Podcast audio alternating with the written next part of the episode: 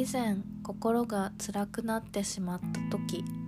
友達から「ご自愛は大事だね」という言葉をかけられました。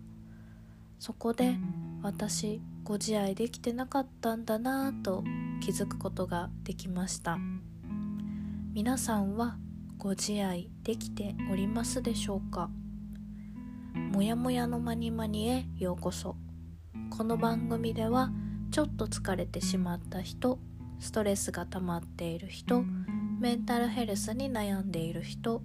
そんな自覚はないけれどモヤモヤしているという心に寄り添いあなたの心にゆとりを作るためのお手伝いをする番組です。第16回目は「ご自愛ください」です。ビジネスシーンでも使われる言葉ですが「ご自愛ください」とはお体を大事にしてください。健康な状態でいてください。という意味があるそうでお体をご自愛ください。と言ってしまうと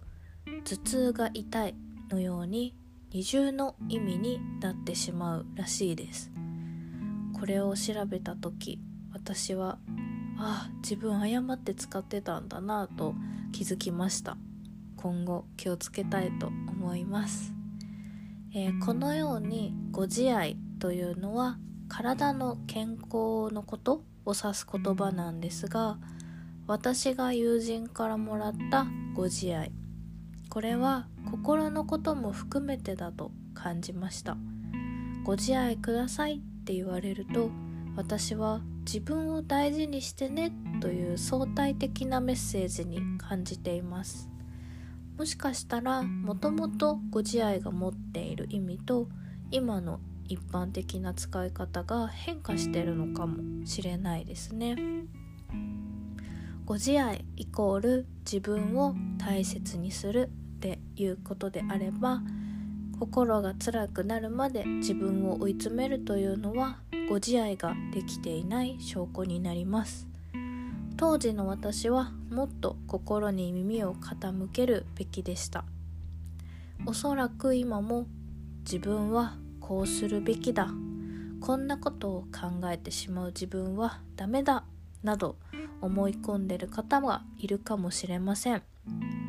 自分に対する否定や抑圧は自分を愛せていない状態です。自分の心に素直になる。自分を大切にするというと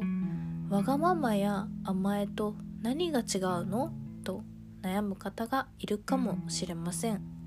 この明確な違いは他人に押し付けないことです。例えば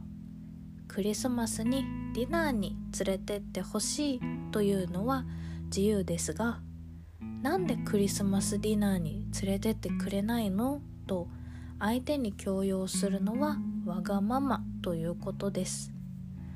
このように〇〇してほしいというのは OK なんですがそれを責めたり強制したりするのはわがままになってしまいます。女性はわがままなくらいが可愛いよみたいなことを聞いたことってありませんか？これは間違ってるなと思います。なぜならわがままだと相手が感じていたとしたら全然可愛くないからです。相手はわがままと感じずにこの子は自分の好きなことやりたいことを素直に表現できる子だな。よしそれを叶えてあげようと感じているからこそ可愛いんです。彼女は自分のご自愛に従い相手も叶えたいから叶えたというだけで全くわがままではないのです。自分を愛する中で前提に意識しておくべきことはあなた以外の誰かも自分を愛する権利があるということです。あなたがご自愛の結果出してきたお願いを相手がイエスというかノーというかそれは相手の自由。相手のご自愛が決めることです。自分の自由と相手の自由を切り分けて考えることだけは意識していかないといけませんね。さてあなたのモヤモヤは晴れたでしょうか？もやもやのまにまにでは皆様からのご相談もお待ちしております。今の自分の悩みを誰にも相談できてないという方は私でよければお話を聞くことができますので雑談するくらいの気持ちでご連絡をいただけると嬉しいです。概要欄のお問い合わせフォームや SNS の DM からもご連絡いただけます。本日はご自愛くださいについてお話しさせていただきました。次回のテーマは恥ずかしさって何？です。ここまでお聴きいただきありがとうございました。それではまた次回お会いしましょう。